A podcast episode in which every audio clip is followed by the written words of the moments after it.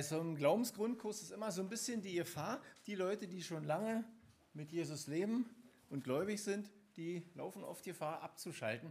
Kenne ich alles schon.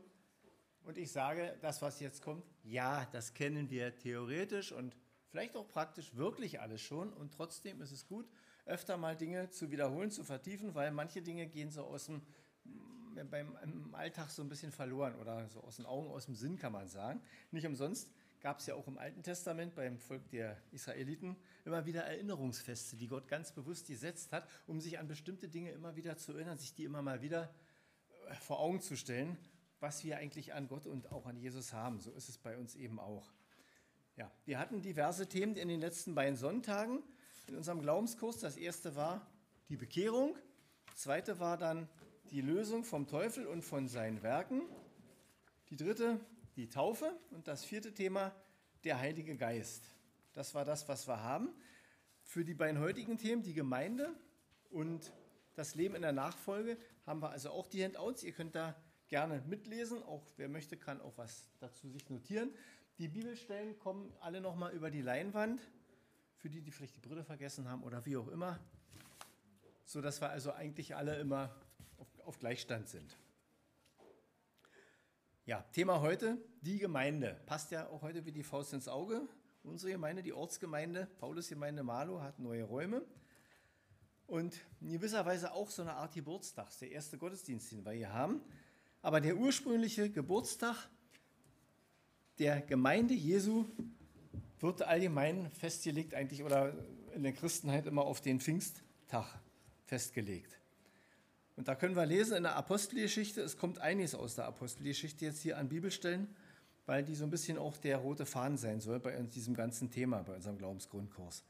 Apostelgeschichte 2, Vers 41, ich lese das, die nun sein Wort annahmen, also das Wort von Petrus, der die Pfingstpredigt hielt, die ließen sich taufen und an diesem Tage wurden hinzugefügt etwa 3000 Menschen. An diesem Tag haben sich 3000 Menschen in Jerusalem auf einmal bekehrt. Toll. An einem Ort 3000 Menschen. Habe ich noch nie gesehen. Ich freue mich, wenn sich mal drei oder auch nur einer bekehrt und ich damit dabei sein darf. Damals war das, als die Gemeinde gegründet wurde, ein richtig großes, bahnbrechendes Ereignis. Ganz Jerusalem hat darüber gesprochen. Wie wird man Glied am Leib Jesu, also an der Gemeinde? Die Gemeinde wird ja verglichen, das macht der Apostel Paulus im ersten Korintherbrief. Haben wir vielleicht auch den Vers? Ich lese einfach. 1. Korinther 12, Vers 27 sagt Paulus zu den Gläubigen in der Gemeinde in Korinth, ihr aber seid der Leib des Christus und jeder ist ein Glied daran, nach seinem Teil. Epheser 4, Vers 12 haben wir auch nochmal eine Parallelstelle dazu. Und das ist für uns nicht anders. Für die Leute, die sich bekehrt haben, die eine lebendige Beziehung zu Jesus haben, die wiedergeboren sind, die sind Teil am Leib Christi. Nicht Mitglied in einer Ortsgemeinde, das sind sie obendrein vielleicht auch, wenn sie sich haben irgendwo als Mitglied eintragen lassen. Aber wir sind nicht in dem Sinne ein Verein, wo jemand eintritt und dann ist er Mitglied, sondern zur Gemeinde Jesu, da muss man hineingeboren werden, indem man sich bekehrt. Das Thema hatten wir schon, da will ich jetzt nicht so dolle wieder drauf eingehen. Aber das ist für uns halt wirklich entscheidend zu sagen, das ist meine Ortsgemeinde, dazu stelle ich mich, aber eigentlich gehöre ich zum weltweiten Leib Christi. Und wir kennen das alle, wenn wir mal im Urlaub irgendwo anders sind und einen anderen Gottesdienst in eine Gemeinde gehen, wo auch Gläubige sind, dann ist da eine Verbundenheit einfach da, wenn man dorthin kommt, weil das genauso Glieder am Leib Christi sind wie wir selber, die Geschwister irgendwo am Urlaubsort oder so, die dort ihre Gemeinde haben. Ja, nur noch kurz im Grunde war es hier auch so, in Apostelgeschichte 2, Vers 41, die haben das Wort Gottes gehört. Petrus hat das Wort Gottes verkündigt, hat das, was, der, das, was Gott gesagt hat, den Leuten verkündigt. Die Leute haben das angenommen. Die haben das geglaubt, haben gesagt, ja, das will ich für bare Münze nehmen. Und selbst wenn einer Zweifel hatte, konnte er es trotzdem tun und dann konnte er sich davon überzeugen lassen, dass das, was dort gepredigt wurde, tatsächlich auch richtig ist. Bei meiner Bekehrung war das auch so. Ich habe das glauben wollen, was man mir gesagt hat, dass Jesus auferstanden und wir kennen das und für unsere Sohn gestorben ist. Aber so richtig hundertprozentig war ich davon nicht überzeugt, aber nach der Bekehrung kam das ganz schnell. Dass einfach alles für mich klar war und das ist so und ich habe gemerkt, das stimmt tatsächlich. Ich fasse das nochmal kurz zusammen, diese Begriffe. Man nimmt, das, man nimmt Jesus als Herrn auf, indem man eben betet und sagt, Herr Jesus, sei du mein Herr und ich will nicht mehr so leben wie bisher. Danke, dass du für meine Sünden gestorben bist. Man tut Buße, so nennt sich das. Man kehrt um, man nimmt einen neuen Weg, man geht den Weg mit Jesus. Und das hat natürlich auch Folgen. Da sagt man eben, bestimmte, äh, bestimmten Dingen sagt man da ab. Man macht manche Sachen nicht mehr, die in der Welt gemacht wurden. Dinge, die nicht richtig sind. Denke, jeder von uns hat das schon so erlebt. Da haben wir hier auch noch ein paar Bibelverse dazu. Ich glaube, die haben wir auch hier drauf. 2. Mose. Gott sagt im Alten Testament, ich will die Sünde des Menschen, der will ich gedenken, bis ins dritte und vierte Glied. Gott nimmt das mit der Sünde sehr genau und sagt, wer gesündigt hat, der muss die Strafe und die Folgen dafür tragen und gegebenenfalls auch noch seinen Nachkommen. Auf diesem Weg ist jeder Mensch ab Geburt. Wir sind Sünder. Jeder Mensch ist ein Sünder. Jeder Mensch denkt an seinen Vorteil. Mein beste Beispiel: Kindergarten, eine Buddelschippe, drei Kinder in der Buddelkiste, irgendwann hauen die sich um die Schippe, so klein wie die sind. Einfach, weil sie sich streiten, weil jeder einem an sich denkt. Das ist die Sünde, die im Menschen drinsteckt. Und Gott weiß das. Und Gott hat in Jesus den Ausweg gegeben.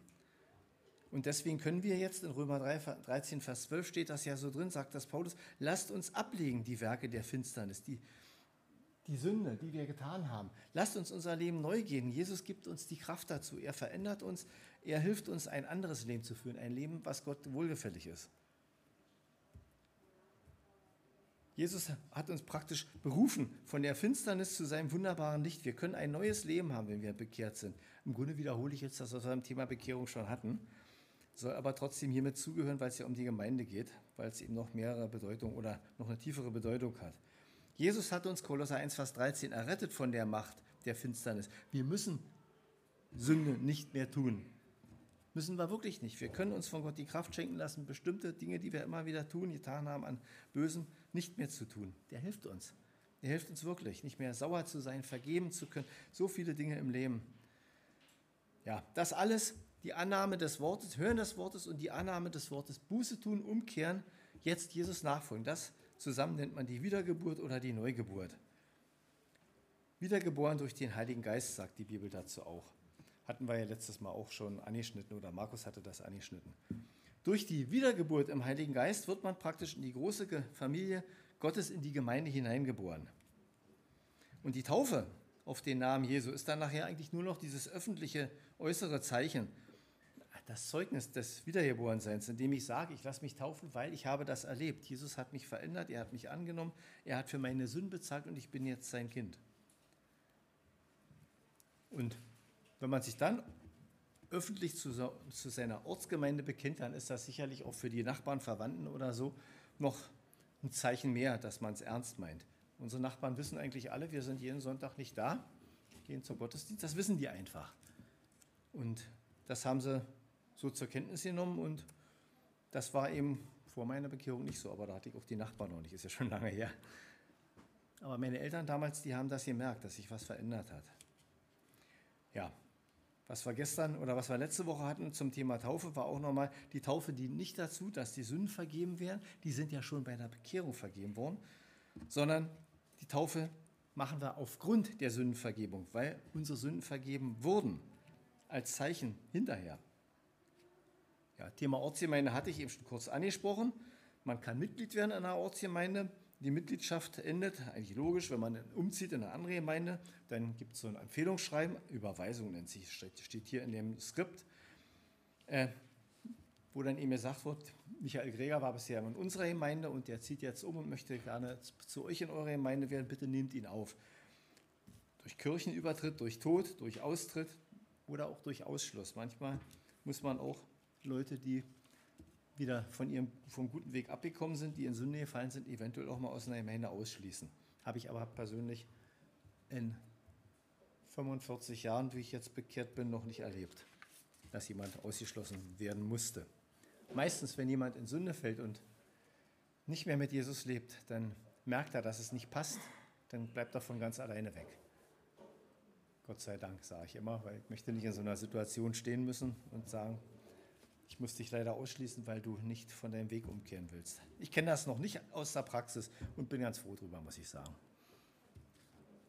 Ja, die Erfüllung mit dem Heiligen Geist. Wenn man umgekehrt ist, von seinen Sünden sich bekehrt hat, jetzt mit Jesus lebt, Jesus Herr sein lässt in seinem eigenen Leben, man hat sich taufen lassen, man hat den Heiligen Geist bekommen, da passiert was in uns. Ich habe es eben schon mal gesagt, ich ich mich oder ich habe mich damals auch nicht taufen lassen, damit meine Sünden vergeben wurden, sondern eben als Zeugnis, weil ich wusste, Jesus hatte sie schon vergeben. Da muss man immer aufpassen. Der große Irrtum in vielen Kirchen oder Gemeinden ist einfach der, wenn ich mein Kind taufen lasse und das stirbt morgen, dann ist es gerettet. Aber es hat sich vielleicht gar nicht bekehrt. Dass ich, die Bibel sagt das nicht so. Mehr kann ich dazu oder möchte ich dazu auch gar nicht sagen. Damals in der Apostelgeschichte war es aber auch so, für Apostelgeschichte 19, sie haben das Evangelium gehört und dann haben sich die Leute, als sie das gehört hatten, sich taufen lassen auf den Namen des Herrn Jesus. Paulus hat die Hände auf sie gelegt und der Heilige Geist kam auf sie und sie redeten in Zungen und Weissagten. Die haben sogar noch vom Heiligen Geist noch Bestätigung bekommen.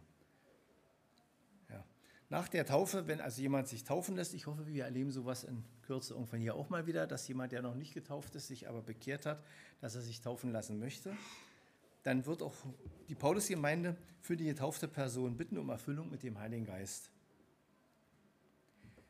Entscheidender Punkt ist auch noch, das steht hier nicht drin, kann man sich gerne dazu schreiben. Epheser 1, Vers 13 steht sehr deutlich drin, nicht durch Handauflegung, das sage ich jetzt, bekommt man den Heiligen Geist, sondern bei der Wiedergeburt.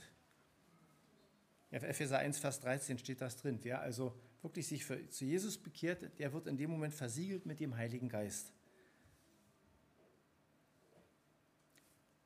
Gemeinde. Der Heilige Geist wirkt in der Gemeinde, im Einzelnen, aber auch in der Gemeinde. Und in der Gemeinde gibt es so diverse Dinge, die wir auch tun. Wir haben unseren Gemeindealltag, wir haben Gottesdienst, wir haben den Dienstag, da haben wir mal Gebetsstunde, mal Bibelstunde, mal Lobpreis. Wir haben Abendmahl, mehr oder weniger eigentlich nicht regelmäßig. Ne? So, ja, doch. Das habe ich in anderthalb Jahren noch gar nicht so richtig zur Kenntnis genommen. Immer am ersten Sonntag im Monat. Bei besonderen Gelegenheiten waren wir dann auch immer sehr flexibel. Da habe ich mich immer drüber gefreut. Genau. Das Abendmahl, das, oder Brotbrechen wird es von manchen genannt, das passiert in der Gemeinde. Und da gibt es auch so diverse Dinge. Ist schade, dieses Skript hier ist nicht von mir, das ist ein etwas älteres, was ich ein bisschen überarbeitet habe, aber ich wollte jetzt auch nicht alles über den Haufen hier schmeißen, weil das, was hier drin steht, ist ja richtig. Hier wird nochmal, da nimmt der Apostel Paulus im Brief an die Korinther Bezug auf Missbrauch dieses Abendmahls. Da steht dann eben drin, dass, oder wenn wir zum Abendmahl zusammenkommen als Gläubige, dann ist es wirklich wichtig, dass wir mit dem Bruder, mit der Schwester, mit den anderen Frieden haben. Dass wir das nicht im Streit tun, weil das durchaus Folgen haben könnte. Ein würdiges Abendmahl.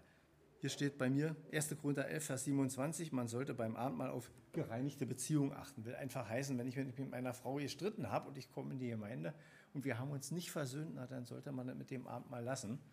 Aber meistens, wir haben uns eigentlich immer wieder versöhnt, wenn wir uns zwei gestritten hatten. Also ich habe noch nicht ein Abendmahl deswegen ausfallen lassen. Oder du, Dani? Hm? Genau. Und auch hier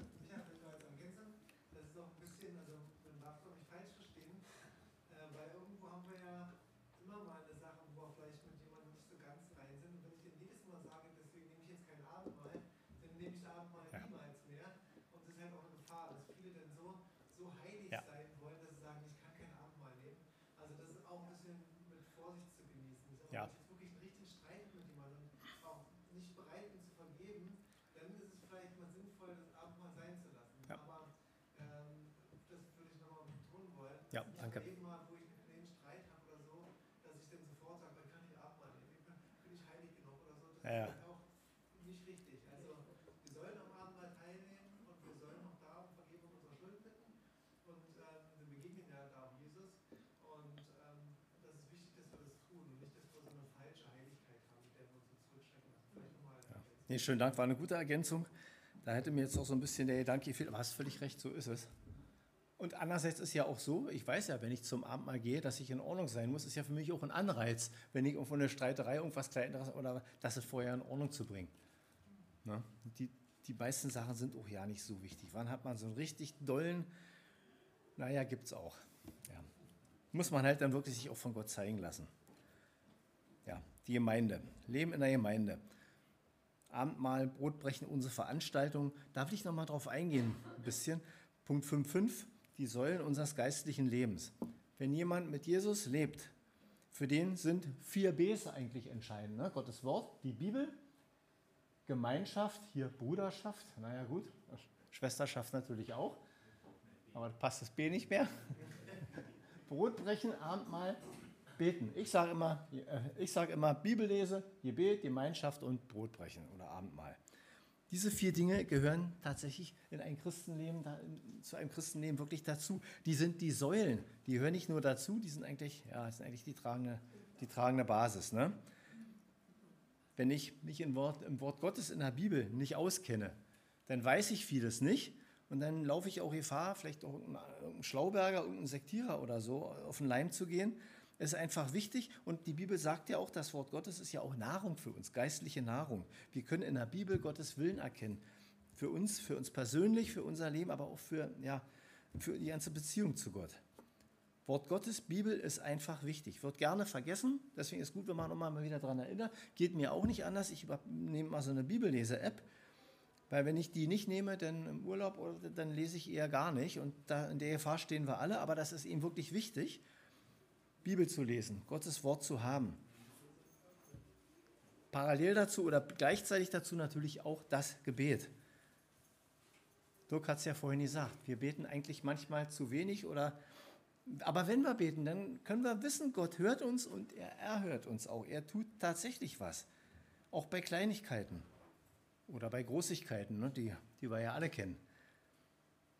Bibellese, Gebet, und Gemeinschaft. Gemeinschaft ist der Gottesdienst. Gemeinschaft ist nicht nur der Gottesdienst, Gemeinschaft ist der Gemeindeausflug, der, der Frauenkreis, der Männerkreis, der Lobpreisabend, die Bibelstunde. Bei mir war das so, ich hatte mich irgendwann bekehrt und wir hatten Sonntags Gottesdienst und Donnerstags war Bibelstunde. Und die Tage von Montag bis Donnerstag, da war nichts und irgendwie fehlte mir dann da was, die drei Tage dazwischen. Irgendwelche Gemeinschaft ich hatte einfach Sehnsucht, weiter mit den Leuten zusammen zu sein, die auch Jesus nachfolgen wollten, die das gleiche Ziel hatten wie ich, die einfach die gleichen Erlebnisse hatten wie ich.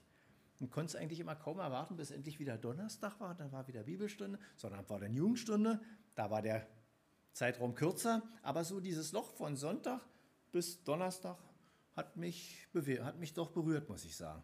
Geht mir heute auch nicht anders. Und ich wünsche mir auch, dass wir das auch selber verinnerlichen. Es ist wirklich wichtig, Gemeinschaft immer wieder neu zu suchen. Was wir jetzt bei Corona hatten, wo teilweise ja Gemeinschaft verboten wurde und man dann ausgewichen ist zum großen Teil auf Online-Predigten, das ist die eine Sache. Das ist aber trotzdem nicht dasselbe, sich eine Predigt anzuhören, als wenn man gemeinsam zu, was zusammen gemeinsam zusammen ist, gemeinsam betet, sich gemeinsam mal anstupst oder einfach Gemeinschaft hat. Das ist mehr als nur virtuell oder ein Buch lesen mit einer Predigt oder so. Das ist wichtig. Und das muss ich. Ja, sich, ja, genau. Sich in den Arm nehmen kann, mal irgendwo auch mal vielleicht einen anderen trösten kann, weil er traurig ist oder sich mitfreuen kann. Letzte, wie, wie wann war das vor? Als wir letztes Jahr im Januar war hier Gemeindeversammlung, also die große Jahresgemeindeversammlung und Daniel und ich hatten Corona und konnten nicht kommen. Und dann haben wir also auch teilgenommen, ging ja über Zoom. War auch toll, ja. Und dieses Jahr waren wir in echt dabei und nicht mit Zoom, sondern körperlich. Und das war doch nochmal eben was ganz anderes. Also ich möchte da Werbung, Reklame, kann man nennen, wie man will, einfach für machen. Leute, wenn ihr es irgend möglich macht, auch nach einem langen Arbeitstag, kommt den Dienstag, lasst uns Gemeinschaft haben. Genießt es, lasst euch selber beschenken. Gott wird euch das vielfach vergelten, was ihr da an Zeitaufwand habt. Das ist wirklich so. Brotbrechen, Abendmahl hatte ich genannt. Das sind die vier Säulen unseres geistlichen Lebens. Sicher kann man auch mal im Kleinkreis, im Hauskreis oder so spontan ein Abendmahl machen, ist auch gut. Da, wo zwei oder drei versammelt sind in Jesu Namen, da ist ja er mitten unter ihnen. Da ist ja Gemeinde schon im ganz Kleinen. Aber es ist trotzdem nochmal ein Unterschied wirklich in dem großen, in einer großen Gruppe zusammenzukommen als Gemeinde, als Ortsgemeinde und sich ja, und miteinander Gemeinschaft zu haben. Und genau das ist auch der Vers, den kann man nochmal auswendig lernen, finde ich. Den habe ich auch selber auswendig gelernt. Apostelgeschichte 2, Vers 42, da geht es um die Urgemeinde. Da steht es auch drin, sie blieben aber beständig, was auch immer bleiben heißt, heute und morgen wieder oder gleich, ja, aber eben beständig. Sie blieben beständig in der Lehre der Apostel, also damit ist das Wort Gottes gemeint. Damals gab es ja das Neue Testament noch nicht in Schriftform. Sie blieben beständig in der Lehre der Apostel. Sie blieben beständig in der Gemeinschaft, beständig im Brotbrechen, im Abendmahl also und im Gebet. Die waren viel zusammen, viel, viel mehr, als wir es heute sind. Gut, und jeder hat seinen eigenen Alltag, manches geht nicht. Ja, aber ich kann von mir nur sagen, irgendwie zieht es mich trotzdem dann immer wieder, auch wenn ich viel zu tun habe. Heute muss ich nicht mehr arbeiten, aber selbst als ich noch berufstätig war, war auch nicht wenig. Das hat mich dann abends da noch hingezogen in die Gemeinde. Und das war immer gut und ich bin eigentlich selten nach Hause gegangen und musste sagen, ich habe nichts mitgenommen. Ich habe immer was mitgenommen. Das ist ganz wichtig. Die Bausteine der Gemeinde, die sollten wir uns wirklich richtig verinnerlichen. Wirklich Bibel, Gottes Wort, Bibel lesen, Gemeinschaft, Abendmahl und Gebet. Apostelgeschichte 2, Vers 42 fasst das ganz wunderbar zusammen. Und ich finde es schön, dass wir auch in der Gemeinde immer wieder diese Zeugnisse haben, dass das nicht ausgedacht ist, sondern dass es wirklich vom Wort Gottes herkommt und das ist einfach gut so. Er ist hier schon weitergegangen. Was kommt als nächste Folie? Mach mal eine weiter, bitte.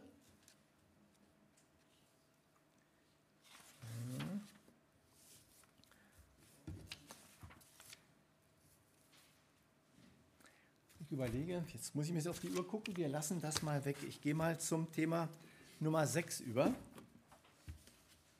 Da bräuchten wir Bibelvers 1. Korinther 3, 2. Korinther 3, Vers 18. Haben wir das auch? Ja, genau. Nicht böse sein, wenn ich jetzt hier nicht auf alles so eingehe, auch auf die kleinen Grafiken, die auch nicht von mir sind die, wenn man sich da einliest, allerdings auch nochmal recht hilfreich sein können. Ich möchte lieber weitergehen. Eigentlich greift sowieso alles ineinander. Die Überschrift dieses sechsten Themas heißt jetzt das Leben in der Nachfolge. Und das Leben in der Nachfolge wird natürlich auch durch das Leben in der Gemeinde entsprechend mit ja, ausgedrückt. Das gehört alles zusammen. Aber hier geht es eigentlich mehr um, auch um, hier, hier soll es mehr speziell um mein persönliches Leben in der Nachfolge Jesu gehen. Also, wenn wir Jesus Christus unser Leben anvertraut haben und getauft sind, den Heiligen Geist haben und zu einer ganz konkreten Ortsgemeinde gehören, dann haben wir uns eben auch auf einen ganz besonderen Weg begeben, nämlich auf den Weg, der zum großen Ziel hinführt, nämlich zum Leben in Ewigkeit, der Herrlichkeit Gottes zu Gottes neuer Welt. Wir sind auf dem Weg, jeder, der sich bekehrt hat, ist auf dem Weg eigentlich zur Ewigkeit. Das, was wir hier auf Erden haben, Psalm 90 können wir das lesen, sind 70, 80, 90 Jahre, danach ist vorbei.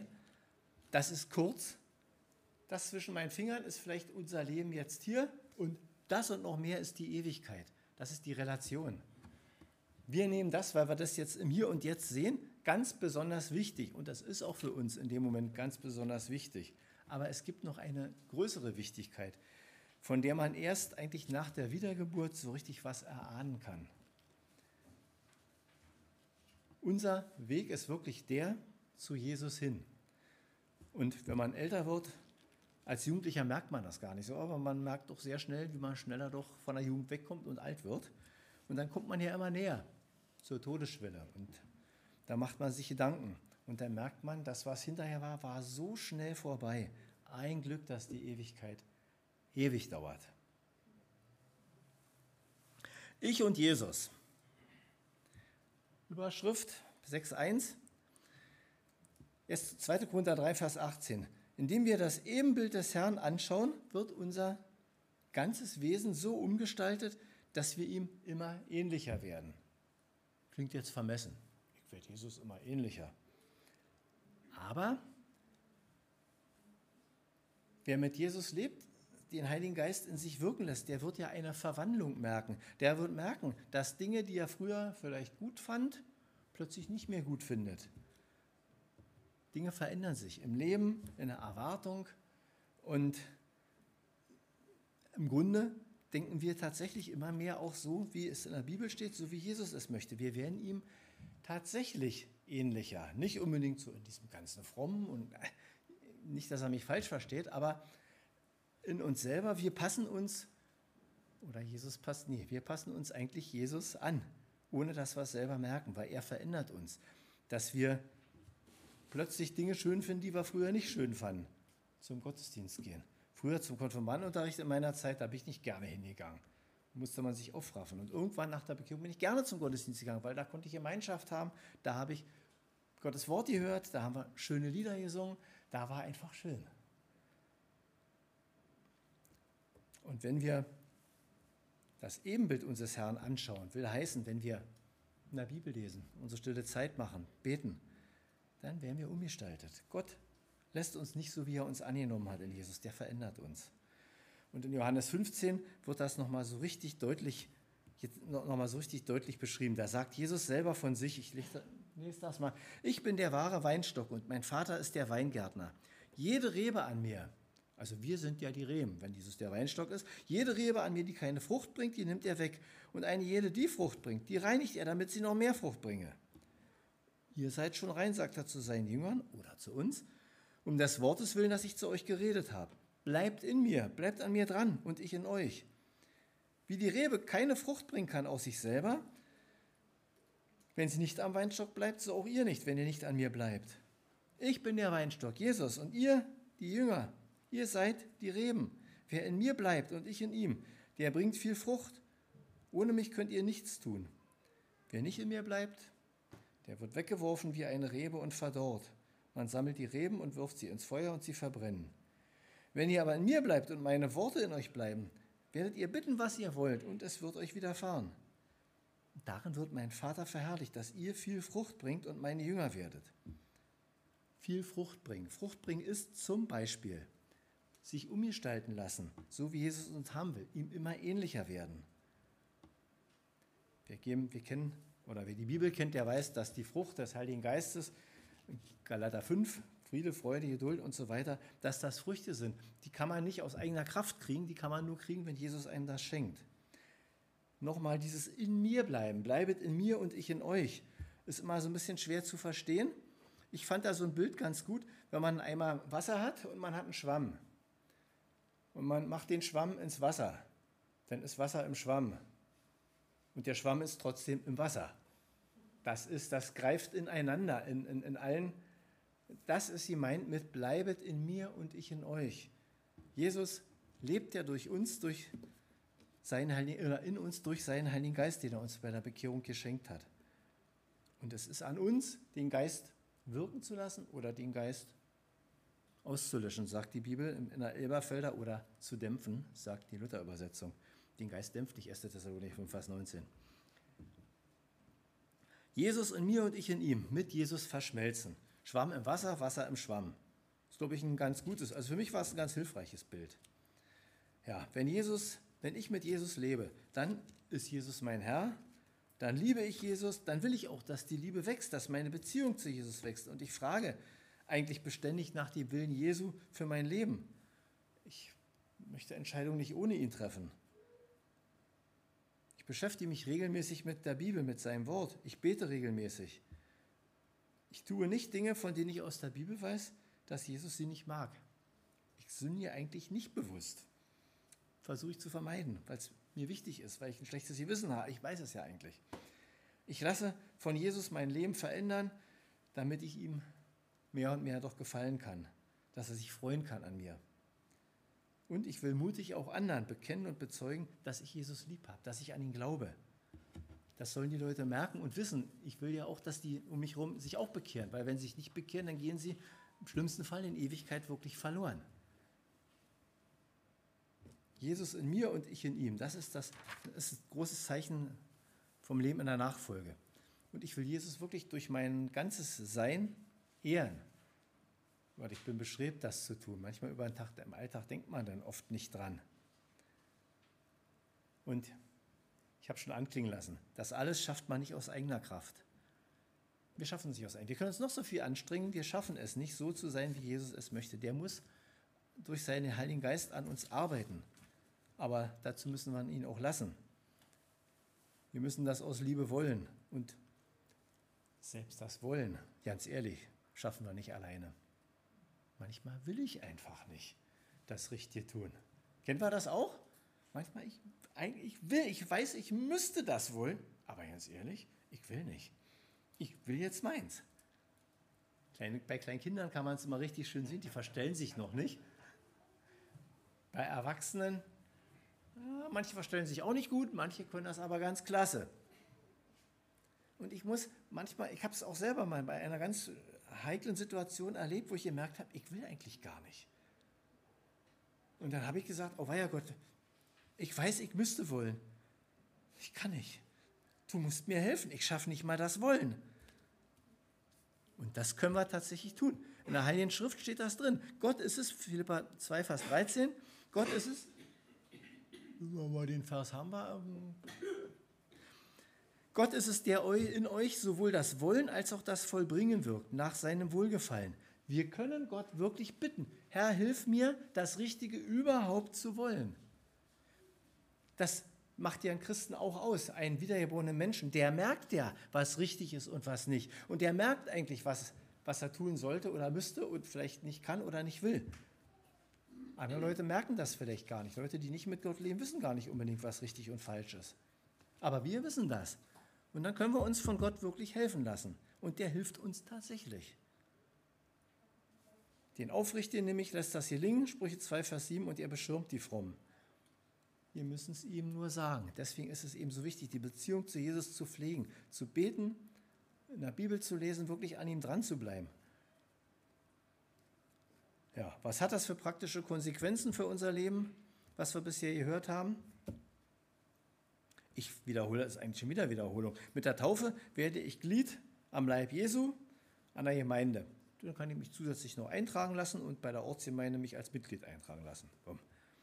Wichtig ist, dass die Gemeinde eben keine Organisation ist, so in dem Sinne, gut, die ist eine Organisation, damit wir von der Steuer absetzen können, was wir hier alle unter Wasser von der Obrigkeit eben besonderen Schutz haben oder eine Rechtsform haben. Aber die Gemeinde Jesu ist ein Organismus. Da sind wir dran Glieder. 1. Korinther hatte ich ja vorhin schon mal anklingen lassen. Ich lese nochmal 1. Korinther 12.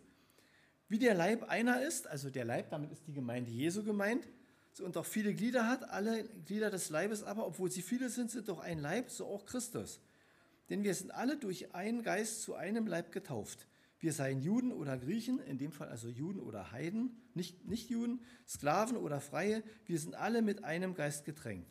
Denn auch der Leib ist nicht ein Glied, sondern viele. Der Leib Christi ist die Gemeinde. Und zu diesem unsichtbaren Leib Christi ist, gehört jeder, der wiedergeboren ist durch den Heiligen Geist. Und dann ist einer, weiß ich, an dem, an dem Leib Christi, der ist eben Hand, der andere ist Auge oder Fuß, was auch immer. Nicht jedes Glied hat wie am eigenen Körper immer dieselbe Funktion. Das, was meine Finger können, das, das kann mein großer Zeh nicht, weil es eine andere Funktion hat. Dafür kann ich da eben besser von hier nach da laufen. Kann ich auf Händen nicht. Der Leib Christi setzt sich zusammen aus ganz vielen Gliedern und wir dürfen eins von diesen Gliedern sein. Wir dürfen mit dazugehören. Wir können unsere persönlichen Gaben, unsere Charakterstärken einbringen in die Gemeinde. Sehen wir hier auch. Markus hat einen großen Anhänger, hat er die Stühle mitgeholt. Ich habe keinen großen Anhänger, konnte die Stühle gar nicht holen. Oder der eine hat ein Talent, wirklich Musik zu machen der bringt das ein für die Gemeinde. Der andere hat ein Talent, mit Kindern die Bibel zu erklären, weil er zu Kindern einen besonderen Draht hat. Und so ist es, die eine Schwester kann eben gut kochen oder backen oder ihr wisst, was ich meine. Es ergänzt sich alles. Das ist ein Organismus, der, Gemeinde, das ist die Gemeinde Jesu Christi im Großen, im Weltweiten, aber eben auch in der Ortsgemeinde, im Kleinen. Man sieht das, das ergänzt sich. Wenn alle nur kochen können und keiner würde predigen das Wort Gottes, dann wäre die Gemeinde nicht so effektiv, denke ich. Aber es ist ja gerade das Schöne, dass das aus verschiedenen Charakteren zusammengesetzt ist. Manchmal auch aus schwierigen. Der eine ist ein bisschen sturer, der andere ein bisschen naiver oder. Das ist aber gut so. So, und dann ist für uns noch wichtig, dass jeder Dienst am anderen im Grunde etwas ist, was wir für Jesus tun. Für die Praxis Verbindlichkeit. Ich hatte es ja schon gesagt, Gottesdienstbesuch regelmäßig. Lehrveranstaltungen, Bibelabende, Seminare, wenn irgendwas ist, Gemeindegruppen, Jugendgruppe, Frauengruppe, Männerhauskreis, was auch immer. Das macht man verbindlich. Man legt sich fest. Ich habe mich damals auch festgelegt nach der Bekehrung, habe gesagt, okay, sonntags gehe ich nicht mehr zum, zum Ruderverein, gehe ich zum Gottesdienst. War dann erledigt, das andere. War auch nicht wichtig. Es gibt Dienstgruppen, ne? Mitarbeit, Veranstaltungen im Musikteam oder praktische Arbeit, wenn wir irgendwo einen Stand aufmachen auf dem Weihnachtsmarkt oder so, dass da eben Leute sind, die sich mit einbringen, die mit aufbauen, die irgendwas backen oder ihr wisst, was ich meine. Persönliche Zeitplanung mit der Gemeindearbeit abstimmen. Ich werde schlecht in eine Bläsergruppe eintreten, dienstags, wenn wir hier immer unsere Gemeindeveranstaltung haben und da mit anderen Leuten im Blasorchester üben. Geht nicht, passt nicht. Das, da hat was anderes Priorität. Das muss ich gucken. Oft ist es auch so, dass sich auch die Familie, selbst wenn sie nicht gläubig sind, an mich anpassen. Ach ja, ich weiß ja, Donnerstags kannst du immer nicht. Dann feiern wir meinen Geburtstag eben am Mittwoch. Oder, ne? Das passiert dann schon. Wenn man eben verbindlich lebt, merkt das die Umwelt auch. Ich tue nichts, was der Gemeinde schadet. Ja, eigentlich logisch. Oder dem Ansehen der Gemeinde. Gemeindemitglieder haben eine hohe Verantwortung auch für das Wohl der Gemeinde. Ne? Man kann dann eben auch mit abstimmen, wenn Vorstandswahlen sind, Mitentscheidung auch in Sachfragen, manchmal auch in geistlichen Fragen. Hier kann jeder eigentlich sagen, das und das gefällt mir nicht. Mir gefällt nicht, wie wir hier die Stühle hingestellt haben. Können wir nicht mal so. Kann man ja drüber reden. Und Gemeindemitglieder repräsentieren die Gemeinde auch nach außen. Gemeindemitglieder versuchen eben auch, Nicht-Christen wirklich für Jesus zu gewinnen, damit die nicht verloren gehen. Das ist uns wichtig, unsere Nachbarn, Freunde, Kollegen eben einzuladen, dass sie kommen und auch Gottes Wort hören, auch Jesus kennenlernen. Das ist unser praktisches Leben. Natürlich ist es auch gut, auch meinem Nachbarn, wenn der Hilfe braucht, selbst wenn der also nicht in die Gemeinde kommt, dem zu helfen, wenn er Hilfe braucht. Das gehört ja mit dazu. Denn jeder Dienst am anderen, nicht unbedingt auch am Gläubigen, jeder Dienst am anderen ist ein Dienst für Christus, für einen Gläubigen. Es ist wirklich so. Ich und die anderen.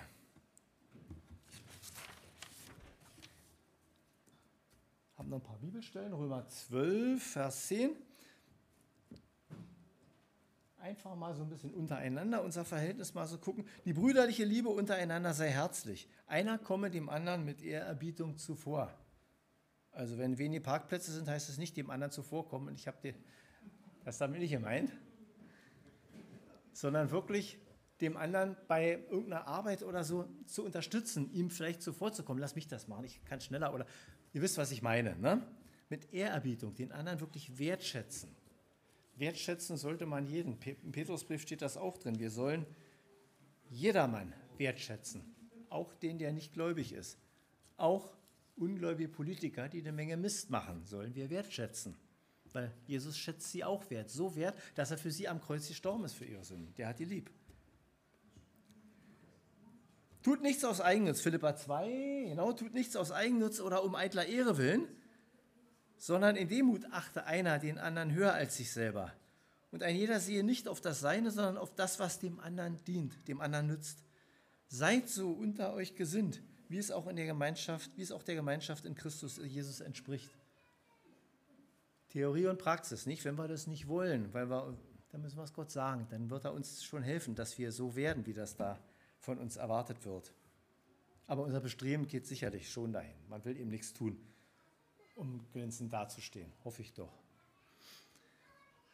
Galater 5, Vers 13. Ihr aber, liebe Brüder und Schwestern, muss man damit einschließen, ne? ihr seid zur Freiheit berufen. Allein seht zu, dass ihr durch die Freiheit nicht dem Fleisch Raum gibt, sondern in Liebe diene einer dem anderen. Ja, wir dürfen eigentlich alles tun, aber nicht alles ist wirklich sinnvoll und gut und bringt uns näher zu Gott, kann uns auch wegbringen von Gott. Ich sage mal Drogen oder Hurerei oder sonst. Wissen wir eigentlich auch, ne? 1. Petrus 4, Vers 10 und dient einander, ein jeder mit der Gabe, die er empfangen hat, als die guten Haushalter der mancherlei Gnade Gottes. Ja, schön, dass Johannes hier immer Klavier spielt und das mit uns macht, da dient er uns. So ein Beispiel jetzt nur, ja? Oder die, die wir gar nicht sehen, die Schwestern, die hier in der Woche kommen und irgendwie Staubsaugen, dass sauber ist, dass man nicht in Staub fest, wenn man hierher kommt, dass der Müll rausgetragen ist. Das ist so dieses Dienen. Jeder mit der Gabe, die er empfangen hat. Wenn ich das kann und weiß sonst nicht, was ich kann, dann mache ich sowas. Ich, ich finde immer was, wo ich der Gemeinde Gottes was oder auch dem anderen was Gutes tun kann. Wir, haben, wir tragen Verantwortung füreinander oder sollten Verantwortung füreinander tun. Galater 6, Vers 2, einer trage des anderen Last, so werdet ihr das Gesetz Christi erfüllen. Und wenn ich sehe, jemand hat Schwierigkeiten und ich kann ihm aktiv helfen, dann sollte ich das tun. Und wenn ich das nicht kann, dann kann ich beten. Und dann ist es auch wichtig, dass ich für ihn bete, dass sich jemand findet, der ihm aktiv helfen kann, weil ich es vielleicht nicht gerade kann. Aber füreinander einstehen. 1. Johannes 5, Vers 16, wenn jemand seinen Bruder sündigen sieht, eine Sünde nicht zum Tode, so mag er bitten und Gott wird ihm das Leben geben. Denen, die nicht sündigen, zum Tode. Schwieriger Vers, dieses nicht zum Tode. Nehmen wir mal den ersten Teil. Wenn jemand sieht, dass sein Bruder irgendeinen Mist gemacht hat, dann ist es doch unsere Verantwortung, den Bruder freundlich darauf hinzuweisen. Nicht von oben herab, so als Gemeindepolizist, was hast du, sondern ermuntern, um in Ordnung zu bringen, zurechtzubringen. Ich kenne eine Gemeinde, die ist auseinandergebrochen, weil da war jemand, der hat Kinder missbraucht. Und da ist die Gemeindeleitung nicht konsequent mit umgegangen und im Endeffekt ist diese Gemeinde nachher eigentlich, die gibt es nicht mehr in dem. Also wir müssen einfach, wenn, wenn wir sehen, dass jemand was Falsches macht, sündigt, das war jetzt ganz extrem, wenn jemand sündigt, dann muss ich ihn zurechtweisen vorsichtig und freundlich, nicht von oben herab. Ich traue mich oft ja nicht zurechtzuweisen, weil ich immer Angst habe, dass es von oben herab klingt und weil ich mich auch kenne und weil meine Frau immer mich auch manchmal so, ja, guck nicht so. Ich vergreife mich manchmal oder treffe dann nicht so den richtigen Ton und bin dann eher vorsichtig. Umso wichtiger ist es, dass Leute, die die Gabe haben, das richtig zu sagen, das auch wirklich tun. Wir haben Verantwortung füreinander.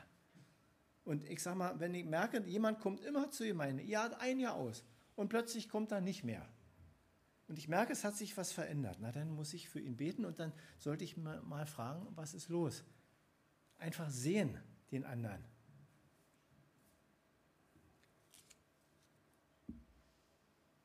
Schlimmstenfalls, wenn jemand dann sagt, nein, ich will aber in dieser Sünde und ich will weiterhin in meiner willen Ehe leben oder was auch immer und ich will davon nicht lassen, naja, da muss man sagen, der tut mir leid, dann kannst du eigentlich nicht mehr zur Gemeinde kommen. Oder nicht mehr, Gottes Wort hören kann er immer, aber dann kannst du leider deine Gemeindearbeit hier nicht mehr verantwortlich tun. Geht da nicht mehr. Wobei meine Erfahrung ist, ich habe sowas auch schon im Laufe der Jahre öfter mal gehabt. Meistens ist es so, dass die Leute dann selber merken, es passt nicht mehr und kommen dann von ganz alleine nicht mehr. Sie ziehen sich zurück, also dass man jemand sagen muss, pass auf, ich will nicht mehr. Das, also in der Situation war ich noch nie und so gut so. Aber man muss es mal ansprechen. Ne? Gemeindezucht, das steht ja in der Bibel eben drin.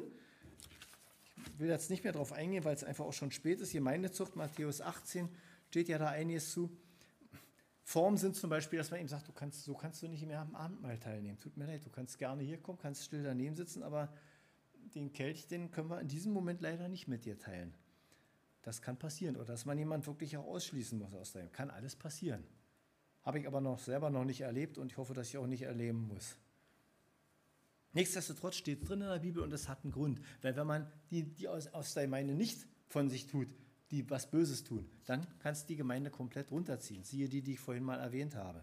Die gibt es halt da nicht mehr. Haben sich in alle Winde zerstreut, die Geschwister. Und das ist richtig schade, weil es war eine tolle Gemeinde, wo viele Leute zum Glauben gekommen sind. Also das ist wichtig dann für eine Gemeindeleitung, dass sie solche Dinge sieht und dann auch entsprechend ja auch handelt.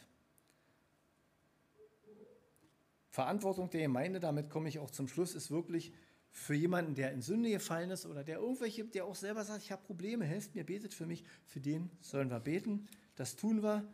Wir sollen ihm die Möglichkeit zum Hören des Wortes Gottes geben. Notfalls ihn, wenn er nicht mehr kommen kann, wenn er krank ist, zu Hause besuchen mit ihm Gemeinschaft haben. Und wenn einer wirklich Probleme hat, ihm auch Seelsorge anzubieten, dass man ihm zurechthelfen kann. Immer mit dem Ziel, dass er wieder in Ordnung kommt mit Gott. Das haben wir untereinander auch. Das hier hört mit zum Gemeindeleben zum Leben in der Nachfolge. Ihr seht selber, obwohl jetzt hier einmal das Thema war Leben in der Nachfolge und das andere Thema Leben in der Gemeinde, es gehört eigentlich alles zusammen. Es wiederholt sich alles und das greift wirklich alles ineinander. Das ist ja das Schöne. Ich lebe bei mir zu Hause alleine, für mich mit meiner Familie und ich lebe aber auch in meiner großen Familie in der Gemeinde. Es gehört irgendwie alles zusammen, es greift ineinander. Wenn das eine nicht funktioniert, funktioniert das andere wahrscheinlich auch nicht besonders gut. Ja, ich hoffe, ich habe jetzt nicht zu viel gesagt, das ist ganz schön lange geworden habe auch ein paar Sachen hier übersprungen. Ihr könnt das alles gerne nachlesen. Auch die Bibelstellen empfehle ich auch nochmal gucken. Wenn hier nur eine Bibelstelle steht, die nicht weiter ausgedruckt ist, ruhig mal nachschlagen zu Hause. Es hilft tatsächlich, dass man auch Dinge vielleicht eventuell noch besser versteht. Und wenn jemand was nicht versteht oder Fragen hat, wir haben hier, wir sind hier nicht alleine in der Gemeinde, ihr könnt gerne Leute fragen. Fragt Markus, der ist hier lange im Vorstand. Ihr könnt bei mir fragen oder auch Frauen, andere Schwestern. Hier gibt es Hilfe. Das ist das, was wir immer wieder auch wollen. Wir wollen dem anderen, wir wollen, dass es dem anderen geistlich gut geht, dass er näher zu Jesus wächst. Ja, damit will ich auch schließen und ich hoffe, dass wir das wirklich auch mitnehmen. Ich wünsche mir, dass wir das mitnehmen auch in die Woche, dass wir zum Leib Jesu gehören und dass da noch viel mehr darunter zu verstehen ist als nur einfach ein Vereinsleben, sondern dass es darum geht, dass Jesus in unserem Leben immer mehr Raum gewinnt und wir ihn verherrlichen.